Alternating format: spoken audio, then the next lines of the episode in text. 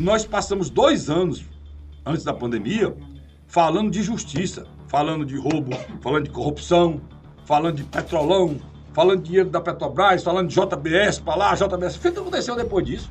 Você sabia que o cara foi condenado, não sei quantas, não sei, condenação, era, era, era o triplex do Guarujá, era o, era o, era o olha, é, fala, falaram tanto nisso que a gente não esquece. Era o sítio de Atibaia. O sítio de Atibaia, Lula, é inocente. O, o triplex lá, dizem que é inocente.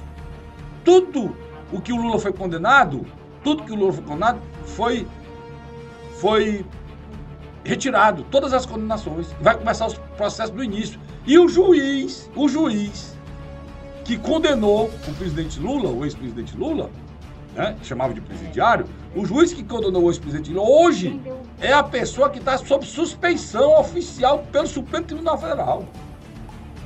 Inclusive o Lula pode ser processado e tem na mão, na mão, um documento que diz que ele foi perseguido pelo Muro.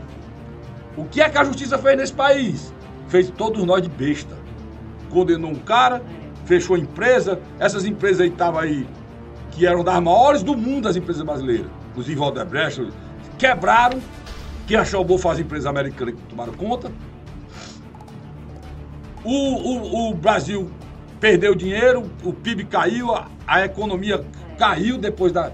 caiu de uma forma vertiginosa. O Brasil entrou numa situação triste de desemprego. Nós perdemos durante esse período 14 milhões de emprego. Em nome de quê? Se agora eu estou dizendo que o Lula é inocente.